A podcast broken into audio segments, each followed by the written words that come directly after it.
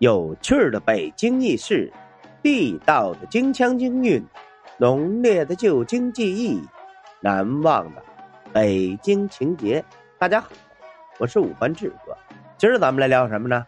咱们来聊聊啊，老北京中秋节的习俗。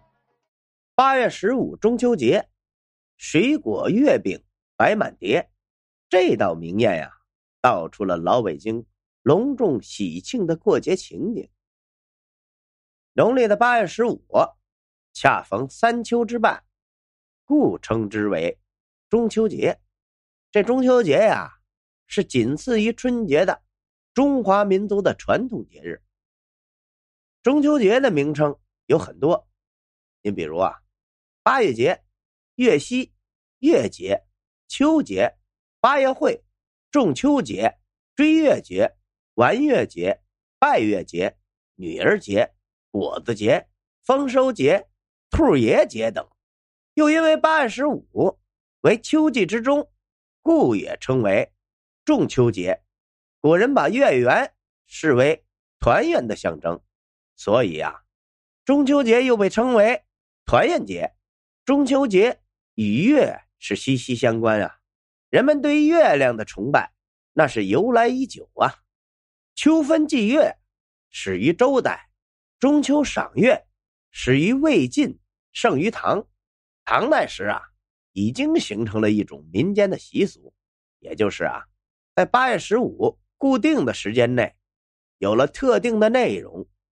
您比如，全家团聚、赏月、玩月，并得到了老百姓的认同和参与，这就完全符合了民族节日的性质啊。到了宋朝年间。八月十五正式被定为中秋节。北宋苏东坡的诗作《水调歌头·明月几时有》正是关于中秋节的千古绝唱。其中的“但愿人长久，千里共婵娟”一句，更是可谓家喻户晓啊！老北京中秋节的习俗有很多，咱们这里呢，介绍以下几种：第一。吃月饼，咱们一谈到中秋节呀，必然就要说到吃月饼。中秋节吃月饼，那是由来已久啊。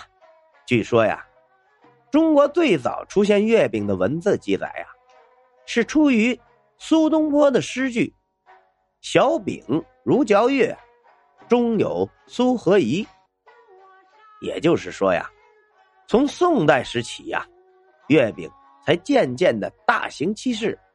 圆圆的月饼，正好有团圆的“圆”的象征意思。万里此行同皎洁，一年今日最分明。在过去呀，老北京人吃的月饼，主要啊有三种，分别是自来红、自来白、提浆月饼，也就是啊团圆饼、翻毛、赖皮和广东月饼，是后来才出现的。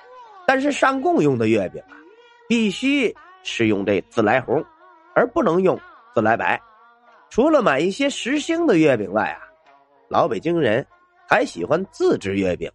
沈榜在《晚蜀杂记》中就记载了明代北京中秋制月饼的盛况。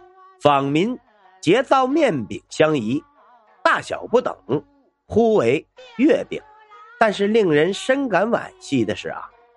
这种自制月饼的风俗，在如今呐，已经非常少见了，几近消失啊。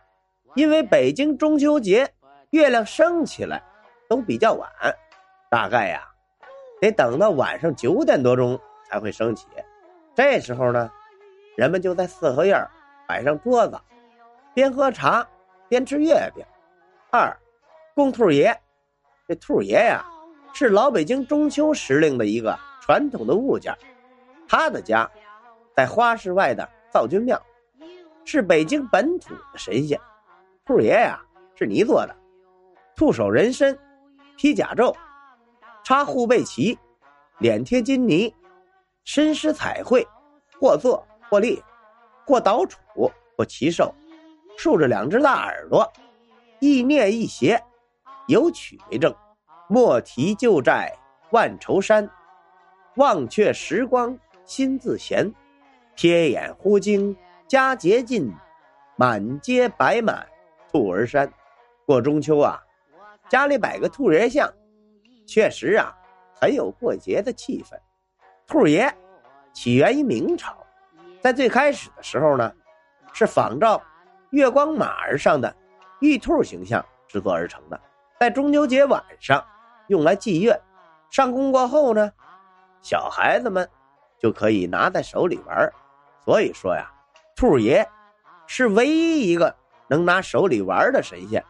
到了清代呀，兔爷渐渐在香案上消失了身影，成为一个时髦的玩具。第三，拜月，在老北京啊，中秋节中最主要的习俗啊，便是拜月。这拜月的历史那可是由来已久了，早在秦汉之前的礼仪中就有天子到国都西郊月坛祭月的规定。后来呀，贵族官吏。纷纷效仿，而后啊，再传到民间，形成了广为流行的中秋习俗。在旧时候啊，京城有男不拜月，女不祭灶的传统，所以呀，每逢中秋节的黄昏，一轮明月升起之时，家家户户的女眷都会在自家庭院的东南角设一香案，供上月光马儿。拜月时啊。月光马儿是必不可少的，就是非常大的一张草纸，印一些神符，上半截印太阴星君，下半截印月宫兔爷，然后糊在竖秸秆上，插在中间。过去有个儿歌《月光马》，供当中讲的就是供月光马儿的事儿。另外呀，在香案上。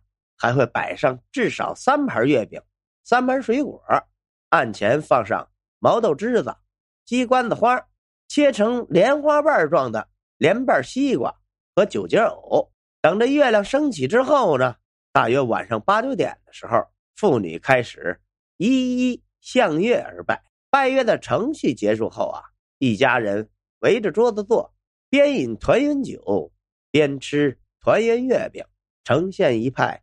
温馨快乐的场景。饭后啊，这有条件的人家啊，可以到北海、陶然亭等地赏月；没条件的呢，就在院子里啊摆上一口缸，观赏其中的月影。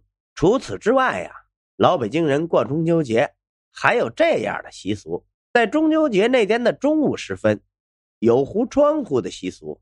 因中秋过后啊，这天气渐凉，据说呀。中秋午时糊窗户，能把老爷儿，也就是太阳光啊，糊在屋里一冬不冷。老北京中秋要放三天假，十三到十五日，学生啊也不上课。老北京过中秋还有送礼的习俗，有史料啊是这样记载的：中秋大家互送礼节，赏奴仆钱，铺户放账帖，每节如此。中秋节的习俗中啊。也有禁忌，您比如啊，在拜月摆供时不能放梨，因为这梨呀与梨谐音，此乃团圆节之大忌也。好了，今儿咱们关于老北京中秋节的习俗，咱就聊到这儿。